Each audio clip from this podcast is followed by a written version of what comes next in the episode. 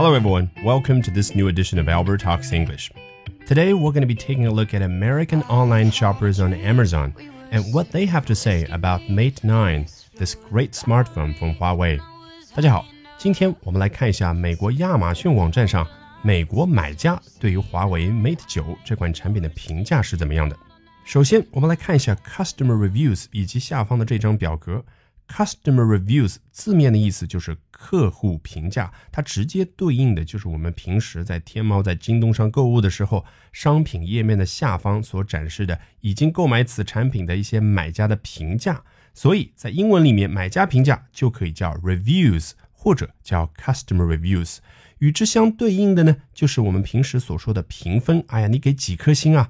评分呢，英语叫 rating，r a t i n g。那这里美国买家对于华为 Mate 九这款产品的评分是多少呢？Four point seven out of five stars，最高五颗星，平均得分四点七颗星。你看，out of 这就是这样表达的方式。下面它是详细列举了从给一颗星到给五颗星的买家的百分比。看完了评分，下面我们来看一下 customer reviews 客户评价、买家评价。第一位，If you are looking for a phone that is all about the camera。Look no further。如果你想找一个 all about the camera，完全就是关于相机，也就是只关注拍照功能的手机的话，look no further。你根本不需要去别处找了。My pictures are better than my SLR camera。我通过这款手机拍出来的照片就叫 my pictures，比我的 SLR camera 拍出来的还要好。什么是 SLR 呢？Single lens reflection，它的缩写。 单镜片反射，这就是我们平常所说的单反。那英语里面还有另外一个表达叫 DSLR，前面加个 D，所代表的是 digital 数字。那说全了就是要数字单反。This phone operates like a beast。这台手机运行起来像一只野兽。And I get wonderful signal with the AT&T network。我从运营商 AT&T 那里啊可以得到非常棒的信号，指的就是手机的信号接收功能很好。I have yet to see lag even with many social apps, messengers.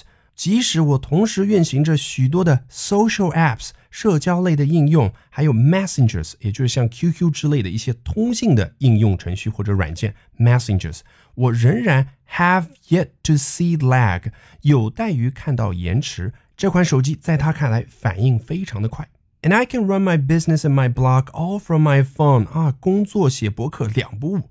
the battery is also a beast with heavy usage, with 12 hours of life, if not more. 这个地方的 of 是拼错了，应该是 if i f。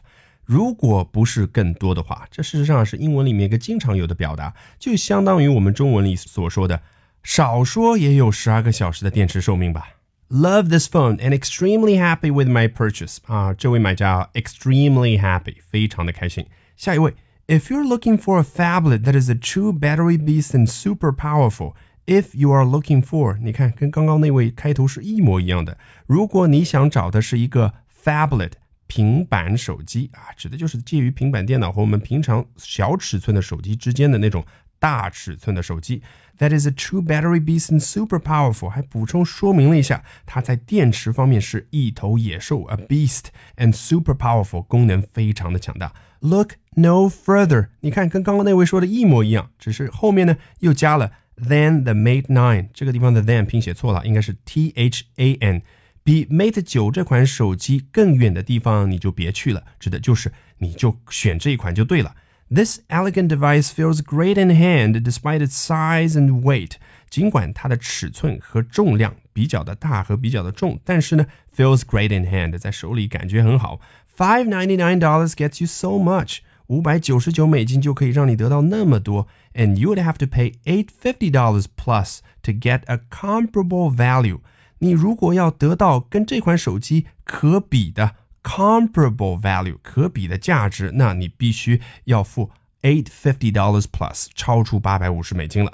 With a Pixel XL or iPhone 7 Plus 啊，指的就是你要花八百五十美金以上才能够买到 谷歌的这款 Pixel XL 或者苹果的 iPhone 7 Plus。下面这个买家很干脆啊，It is the best phone I have used since 1996。这里他漏了一个 have 啊，从一九九六年到现在，这款手机是我所用的最棒的一款手机了。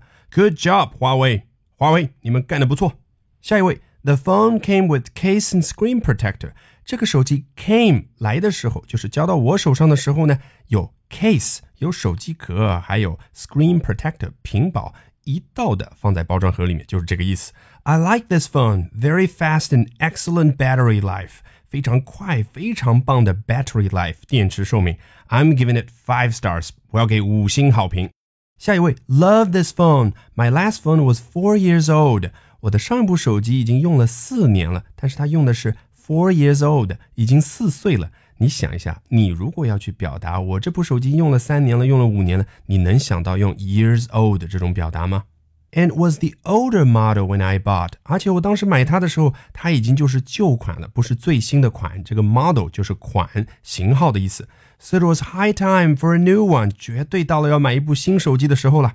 This bad boy was the phone for me. Bad boy，英文里面经常要去俏皮的形容某一件自己非常喜爱的东西的时候，就可以用 bad boy。哎，这个坏男孩实在是我的心头爱啊！Was the phone for me? The features are amazing, and everyone I show wants to know where I got it and what brand it is. 啊。特点功能都非常的 amazing，每个人都问我哪儿买的什么牌子。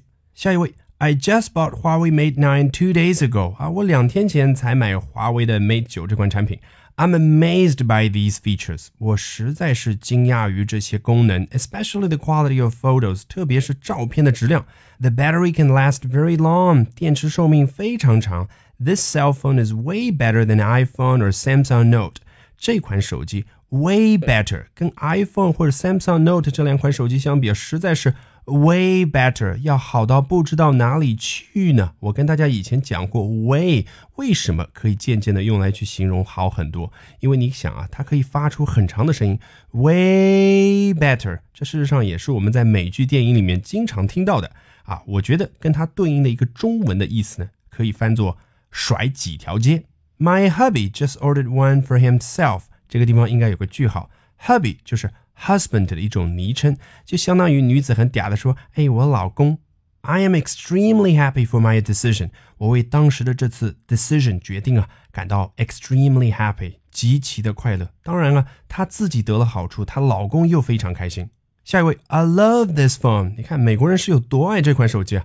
The camera is fantastic 啊，相机实在是棒极了，fantastic。I love the fingerprint access 啊，我非常喜欢指纹访问这个功能。And many of the other features that can be configured，还有很多其他的一些功能 that can be configured。什么样的功能呢？它们可以被 configured，什么意思啊？ 就是你去做设置配置，比如说我这个地方可以在上面显示，在中间显示，在下面显示，这个就是用户可以自行的去 configure 的东西。I'm sure I still have more to learn。这个人很谦虚，我确信仍然有更多的东西需要我去学习。But my limited knowledge isn't hampering my usage of the phone。但是我仅有的有限的知识呢，并没有妨碍、阻碍我现在去使用这部手机。Usage of the phone 这个地方它用的是名词形式 usage。 下一位 had used only Samsung for a long time before purchasing Mate 9。在购买 Mate 9这款手机之前，我只是用过 Samsung 三星的手机很长一段时间。It is unbelievable how Mate 9's excellent performance can easily beat Samsung's Galaxy phones. 让人 unbelievable 不敢相信的是，Mate 9's excellent performance。Mate 9这款手机绝佳的性能 performance can easily beat Samsung's Galaxy phones， 完全就可以轻易的打败三星的 Galaxy 系列的产品。Never have frozen screen，从来不会有死屏的现象。Frozen screen 就我们平常所说的屏幕死机啊，屏幕卡死。And slowness again，你看用的是 again，指的就是再也没有之前手机上出现的 slowness，手机反应缓慢的现象了。Love Huawei Mate 9, the battery life is great，电池寿命非常的棒，and it can be fully charged within an hour， 在一个小时之内就可以完全充满电，fully charged and last two days，可以用两天呢。最后好不容易，我们终于看到了一个只给三颗星的用户，他说。It's okay only 啊，这款手机只是 OK 而已。Alright, with that we have come to the end of this edition of Albert Talks English. As always, Thank you very much for the privilege of your time. 在本周公众号美剧电影课里，我将回归《老友记》第八季，继续为大家去讲解这六个人的喜怒哀乐。Bye for now and see you next time.